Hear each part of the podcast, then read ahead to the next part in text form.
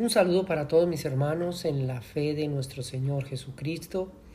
Ministerios Edificar le da la bienvenida una vez más a esta serie de estudios con relación a la doctrina de la salvación.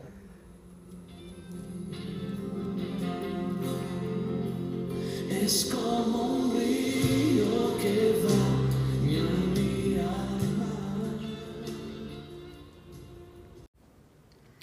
Bien, amados hermanos, continuamos con este estudio acerca de las doctrinas de la salvación. Y para hoy tenemos el capítulo 7 de la doctrina de la gracia, capítulo 7 de la doctrina de la gracia. Y corresponde a la gracia reviste de vida al pecador.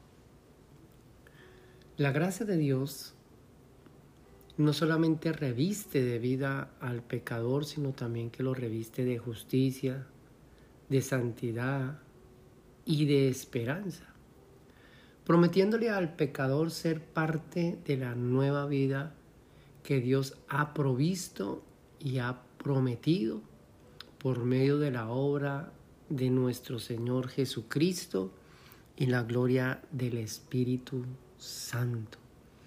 Es de suma importancia, amados hermanos, que podamos entender todos los beneficios, todo lo que la obra de nuestro Señor Jesucristo alcanza, otorga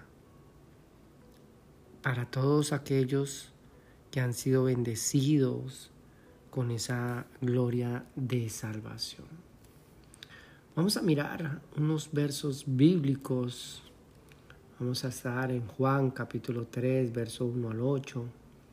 En el Evangelio de Lucas capítulo 5 del verso 37 al 39. En Efesios capítulo 4, 22 al 25. En la carta a Tito capítulo 3 del verso 4 al verso 7 en la segunda carta a los Corintios, capítulo 5 y verso 17. Leemos, por ejemplo, en el Evangelio de Juan, capítulo 3, hablando acerca del nuevo nacimiento. Jesús habla con Nicodemo. Y en esta conversación que tienen, Jesús le dice a Nicodemo, de cierto, de cierto te digo que el que no naciere de nuevo no puede ver el reino de Dios. Nicodemo le dijo, ¿cómo puede un hombre nacer siendo viejo? ¿Puede acaso entrar por segunda vez en el vientre de su madre y nacer? Respondió Jesús y le dijo, de cierto, de cierto te digo, que el que no naciere del agua y del espíritu no puede entrar en el reino de Dios. Número uno, hay que nacer para ver la gloria del reino de los cielos y hay que nacer del espíritu para poder entrar al reino de los cielos. Jesús le dice, lo que es nacido de la carne, carne es y lo que es nacido del Espíritu, Espíritu es. No te maravilles que te dije os es necesario nacer de nuevo. El viento sopla de donde quiere y oye su sonido, mas ni sabes de dónde viene ni a dónde va. Así es todo aquel que es nacido del Espíritu. Entonces, la gracia de Dios, ese favor inmerecido, que es a través de la obra de nuestro Señor Jesucristo, la gloria de nuestra salvación reside en lo que nuestro Señor Jesucristo hizo en la cruz del Calvario. Para muchas personas posiblemente esa gloria eh, resida en sus eh, acciones, en sus, en sus capacidades de poder hacer cosas buenas delante de los hombres y consideran que delante de Dios también. Pero la gloria de nuestra salvación reside en lo que nuestro Señor Jesucristo hizo en la cruz del Calvario. Y uno de esos beneficios es que nos provee un nuevo nacimiento. Si una persona no ha experimentado el nuevo nacimiento, esta persona necesita ser salva, necesita ser perdonada, cambiada y transformada. No es suficiente con hacer una oración, no es suficiente con asistir a un templo y reunirse con creyentes. No es suficiente con leer la escritura o sentarse a escuchar uno, dos, tres, cuatro, cinco sermones diarios. Lo que verdaderamente necesita un pecador, lo que verdaderamente necesita una persona es el nuevo nacimiento, el nuevo nacimiento. Si no hay una verdadera conversión, amados hermanos, quiere decir de que jamás puede haber un fruto, jamás se puede experimentar el verdadero propósito por el cual Cristo dio su vida o se ofreció como ofrenda o como sacrificio para el perdón de nuestros pecados. Leemos también en el Evangelio de Lucas 5, 37 al 39, hablando acerca de esos odres nuevos. En este pasaje encontramos cosas interesantes. Nuevamente los escribas y los fariseos murmuraban contra los discípulos de nuestro Señor Jesucristo ¿Por qué coméis y bebéis con los publicanos y con los pecadores? Entonces Jesús les responde y les dice, porque las personas que están sanas no tienen necesidad de un médico, pero los enfermos sí. Y Jesús le dice, no he venido a llamar a justos, sino a pecadores al arrepentimiento. Y asimismo vuelven y le dicen, Jesús, ¿por qué los discípulos de Juan ayunan y por qué tus discípulos no ayunan? Y Jesús le da una parábola y le dice, nadie corta un pedazo de un vestido nuevo y pone en un vestido viejo. Pues si lo hace, no solamente va a romper el vestido nuevo, sino que el remiendo sacado de él no armoniza con el viejo. Nadie echa vino nuevo en odres viejos, de otra manera el vino nuevo se va a romper. Romperá los odres y se derramarán, y los odres se echarán a perder. Mas el vino nuevo en odres nuevos se ha de echar, y lo uno y lo otro se conservan. Y ninguno que beba del añejo quiere luego el nuevo, porque dice, el añejo es mejor. Jesús hablándole acerca de la importancia de la necesidad Importante que para el pecador entienda su necesidad de acercarse a Cristo, de experimentar ese verdadero arrepentimiento cuando hablamos de un nuevo nacimiento, cuando hablamos de una conversión genuina, estamos hablando de un verdadero arrepentimiento. Una persona que es regenerada o que es transformada por la gloria de la palabra y del Espíritu de Dios, como mirábamos ahí en la conversación que Jesús tenía con Nicodemo, esta persona experimenta el nuevo nacimiento.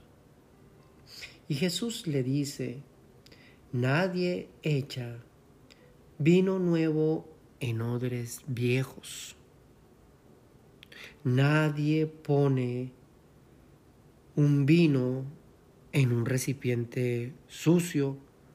Nadie pone agua limpia en un recipiente sucio. Eso es lo que quiere decir. ¿Qué pasa hoy en día que hay muchas personas que consideran llevar una vida piadosa, una vida cristiana, un estilo de vida que se acomoda a las demandas del cristianismo, a las demandas bíblicas, sin haber experimentado el nuevo nacimiento.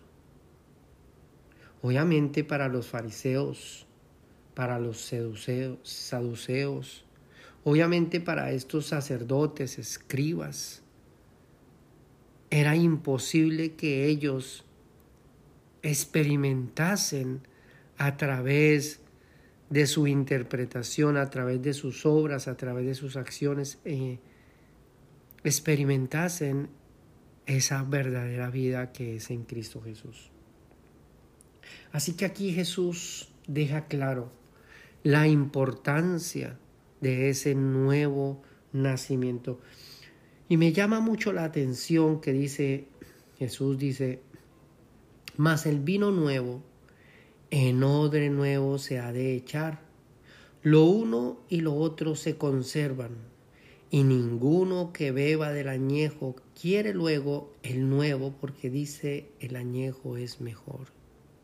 Quiere decir de que es imposible que la presencia del Espíritu Santo sea puesta en una persona que no ha experimentado ese nuevo nacimiento, ya que el hecho de que una persona verdaderamente haya experimentado la conversión, la regeneración o el nuevo nacimiento, es porque la presencia del Espíritu Santo ha venido sobre su vida.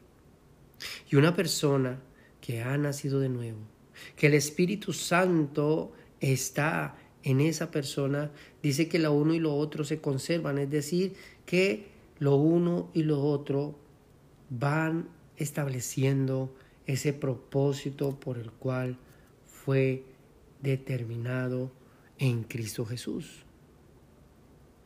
Hay un crecimiento, el propósito de que una persona que ha nacido de nuevo y que deguste del Espíritu Santo es porque hay un propósito de crecimiento, de madurez, produce fruto.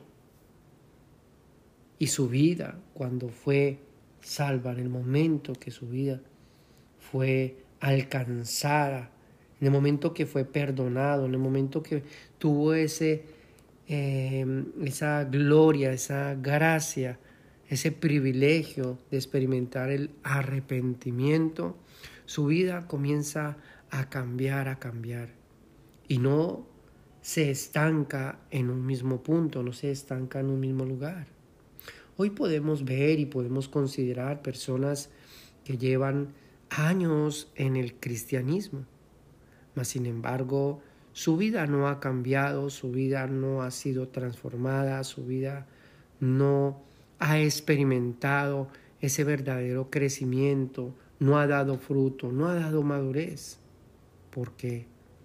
Porque no ha experimentado ese nuevo nacimiento. Lo uno y lo otro se conservan, la gloria de ese nuevo nacimiento con la gloria del Espíritu Santo, lleva a la persona a un crecimiento continuo, lleva a una persona a una renovación del pensamiento, lleva a esa persona hacia, esa madurez y por consiguiente la persona alcanza o produce ese fruto que demanda o que amerita ese nuevo nacimiento o el estar en Cristo Jesús. Miramos también en la carta a los Efesios, capítulo 4, carta a los Efesios, capítulo 4, miramos ahí del verso 22 al verso 25. En este pasaje eh, el apóstol Pablo nos habla acerca de la nueva vida en Cristo Jesús. Dice el apóstol Pablo en el verso 17, esto pues digo y requiero en el Señor que ya no andéis como los otros gentiles que andan en la vanidad de su mente, teniendo el entendimiento entenebrecido, ajenos de la vida de Dios por la ignorancia que en ellos hay y por la dureza de sus corazones los cuales, después que perdieron toda sensibilidad, se entregaron a la laxivia para cometer con avidez toda clase de impurezas. Pero dice el apóstol Pablo, mas vosotros no habéis aprendido así a Cristo, si en verdad le habéis oído y habéis sido por él enseñados conforme a la verdad que está en Jesús en cuanto a la pasada manera de vivir despojado del viejo hombre que está viciado conforme a los deseos engañosos, y renovaos en el espíritu de vuestra mente, y vestidos del nuevo hombre, creado según Dios en la justicia y santidad de la verdad. No solamente los beneficios gloriosos de esta salvación en Cristo Jesús es proveernos un nuevo nacimiento. Es llevarnos como esos odres nuevos hacia ese propósito, que podamos madurar, que podamos crecer. Sino también tenemos que entender de que ahora somos una nueva creación, somos nuevas criaturas en Cristo Jesús. Y dice en cuanto a la manera en que vivíamos antes. Es de suma importancia despojarnos de aquello que está viciado conforme a esos deseos engañosos y renovar nuestro entendimiento, renovar nuestra forma de pensar, a fin de que podamos nosotros vestirnos del nuevo hombre creado según Dios en la justicia y la santidad de la verdad. Es simple, amados hermanos, y es cuestión de ser honestos con el pensamiento y ser honestos con nuestra conciencia. Una persona que no ha experimentado el nuevo nacimiento es una persona que no produce fruto. Es una persona que no puede despojarse del viejo hombre, que no puede renovar su forma de pensar, ni mucho menos revestirse o vestirse de ese nuevo hombre creado según Dios en justicia y la santidad. Amado hermano, si considera que lleva tiempo en, los caminos del Señor, que lleva tiempo en la vida cristiana, que lleva tiempo militando por el camino de la fe en Cristo Jesús y no hay fruto, tiene, amado hermano, que cuestionar su verdadera fe rogarle al Padre eterno, implorarle, humillarse delante del eterno y pedirle, Señor, sálvame. Muchas personas consideran, como lo habíamos dicho antes, consideran que está bien, que está ok, servir en el templo, tener un ministerio, tener un cargo, tener una responsabilidad, sin haber nacido de nuevo. Lo primero que una persona debe cuestionar en su vida cristiana es si verdaderamente ha nacido de nuevo o no. Por eso tenemos que entender acerca de ese nuevo nacimiento, esos odres nuevos, esa nueva creación. Leemos también ahí en la carta a Tito, capítulo 3, verso 4 al verso 7, dice, renovación en el espíritu. Pero cuando se manifestó la bondad de Dios, nuestro Salvador, y su amor para con los hombres, nos salvó, no por obras de justicia que nosotros hubiésemos hecho, sino que dice, nos salvó por su misericordia, nos salvó por el lavamiento de la regeneración, nos salvó por la renovación en el Espíritu Santo el cual derramó en nosotros abundantemente por Jesucristo nuestro Salvador. Qué tremendo. Fuimos salvos no por nuestras obras de justicia, sino por la misericordia, por la gracia de Dios Se nos ha otorgado ese nuevo nacimiento por la gracia de Dios, por la renovación, purificación en el Espíritu Santo. Posiblemente hayan muchas personas que quieran convertirse en teólogos, muchas personas que posiblemente estén haciendo cursos, estudios, sacando doctorados, sacando diplomados. He escuchado testimonios de personas con sus doctorados, personas con dones, personas con capacidades de enseñar la palabra, de predicar sermones sistemáticos elocuentes, pero que no han experimentado el nuevo nacimiento. Amado hermano, lo relevante en este camino hacia la vida eterna es estar completamente seguro de que su esperanza de la vida eterna es fiable, es genuina, es confiable, es segura. Porque de lo contrario, amados hermanos, al final de los tiempos, cuando el Señor llame a su pueblo a su presencia, muchos estarán, como dice Jesús en el sermón del monte, alejaos de mí, hacedores de maldad. Qué hermoso es aprender las doctrinas que nos enseña la palabra. Qué hermoso es aprender todos esos misterios que no solamente el Antiguo y el Nuevo Testamento enseña. Qué hermoso es aprender acerca de la gloria, la naturaleza, el carácter de nuestro Dios. Pero déjeme decirle, amados hermanos, que es más hermoso para una persona es experimentar ese nuevo nacimiento.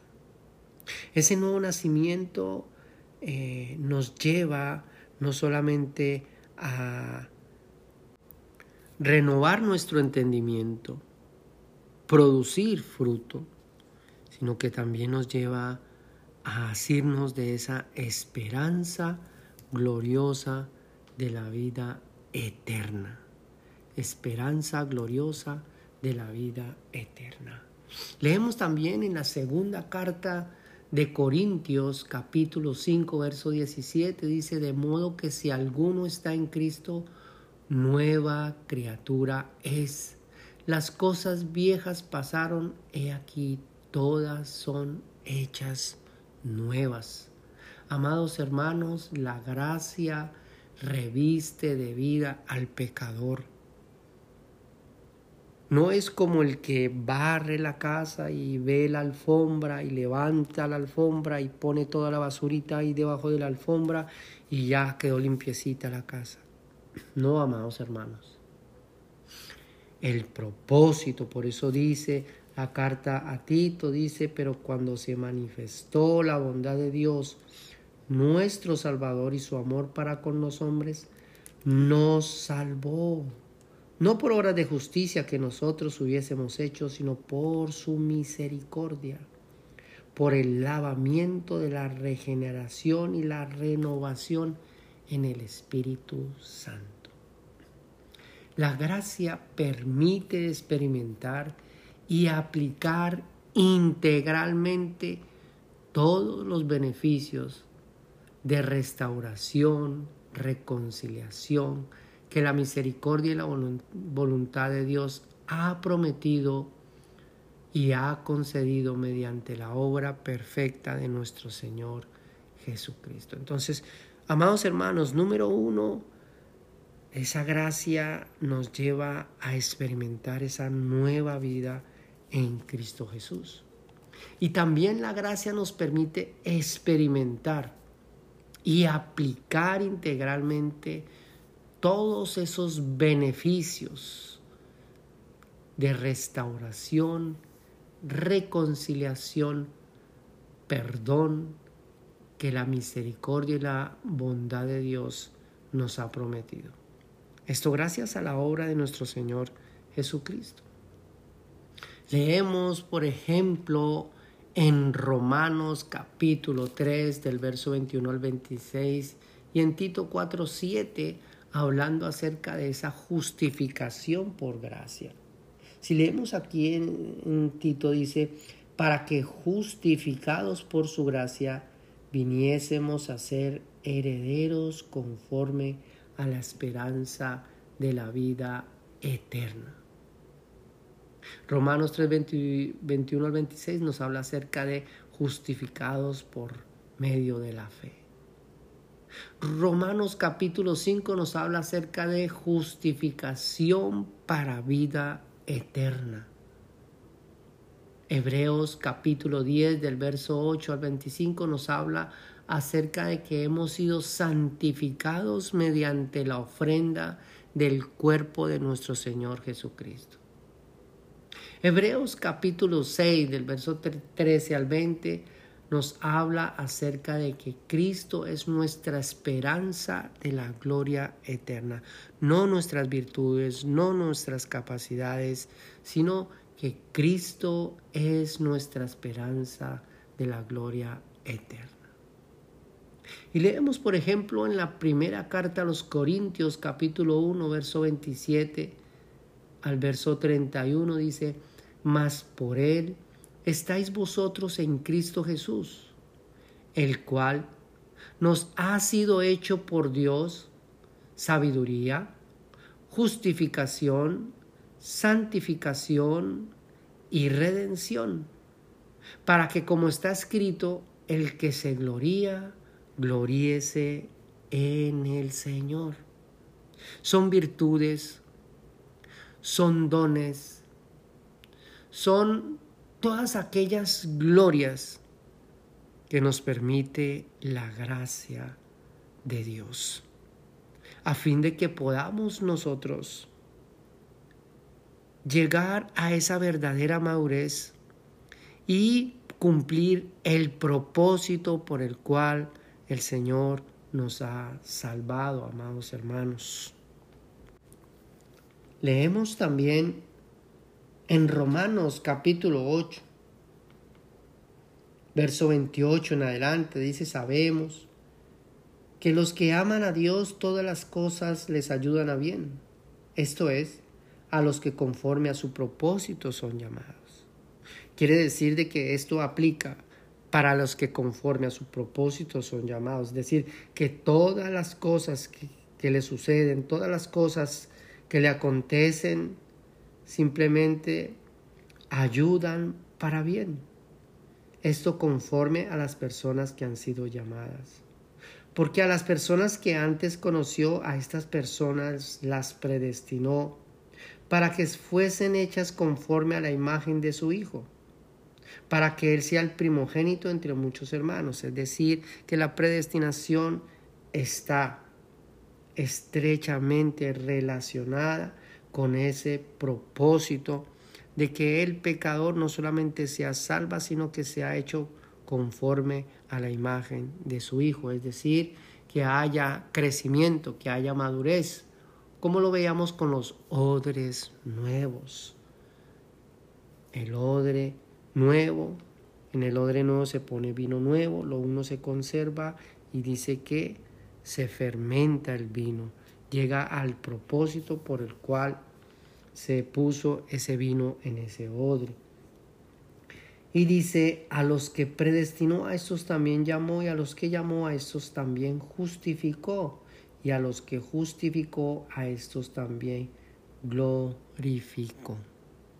Quiere decir que el pecador es llamado, el pecador es perdonado, el pecador es justificado, el pecador es santificado y el pecador es glorificado. Son doctrinas que vamos a estar mirando. Ya eh, hemos eh, estudiado acerca de la santificación, hemos estudiado acerca de la justificación. Les recomiendo que esté mirando, eh, escuchando estos, estas enseñanzas que hemos estado compartiendo acerca de la santificación, acerca de la justificación, acerca del arrepentimiento. Entonces, cada doctrina que corresponde a la salvación es de suma importancia que para nosotros esté clara. A la medida de que vamos incursionando, por ejemplo, en la santificación, es simplemente declarar inocente a un culpable por el mérito de otro o por la justicia de otro, en este caso, por la justicia de Cristo. Somos declarados inocentes. No porque seamos inocentes, sino porque la justicia de, Cristo se imputa a nuestras vidas. Eso corresponde a la doctrina de la justificación que eh, vamos a estar trabajando con estas enseñanzas acerca de la gloria y las virtudes que emanan de esa salvación. Bien, amados hermanos, eh, vamos a dejar hasta aquí con relación a la gracia reviste de vida al pecador. Y no se le olvide, amado hermano, que la prioridad de la vida cristiana no consiste en los logros que pueda alcanzar en un ministerio. La verdadera gloria de la vida cristiana consiste en que su esperanza esté anclada a esa gloria de la obra de nuestro Señor Jesucristo. Que haya una esperanza genuina y auténtica de la vida eterna. Que verdaderamente se haya experimentado ese nuevo nacimiento, esa nueva, esa nueva criatura, esa verdadera conversión. Porque de lo contrario, amados hermanos, al final habrá tristeza. Al final lo que habrá sencillamente va a ser dolor y sufrimiento. Pero para los que están en Cristo Jesús, habrá gozo, alegría y vida eterna en abundancia. Así que quiero dejarlos con este pensamiento, con estas palabras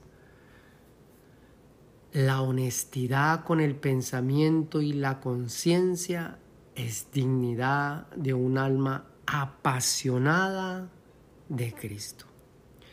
La honestidad con el pensamiento y la conciencia es dignidad de un alma apasionada de Cristo. Bien, amados hermanos, vamos a continuar en nuestra próxima enseñanza con el capítulo 8 que corresponde al fruto de la gracia es libertad y no esclavitud. Y vamos a concluir con esta doctrina acerca de la gracia. Bien, amados hermanos, si esta enseñanza, esta serie de estudios ha sido de bendición para su vida, compártalo con otra persona a fin de que puedan ser edificadas.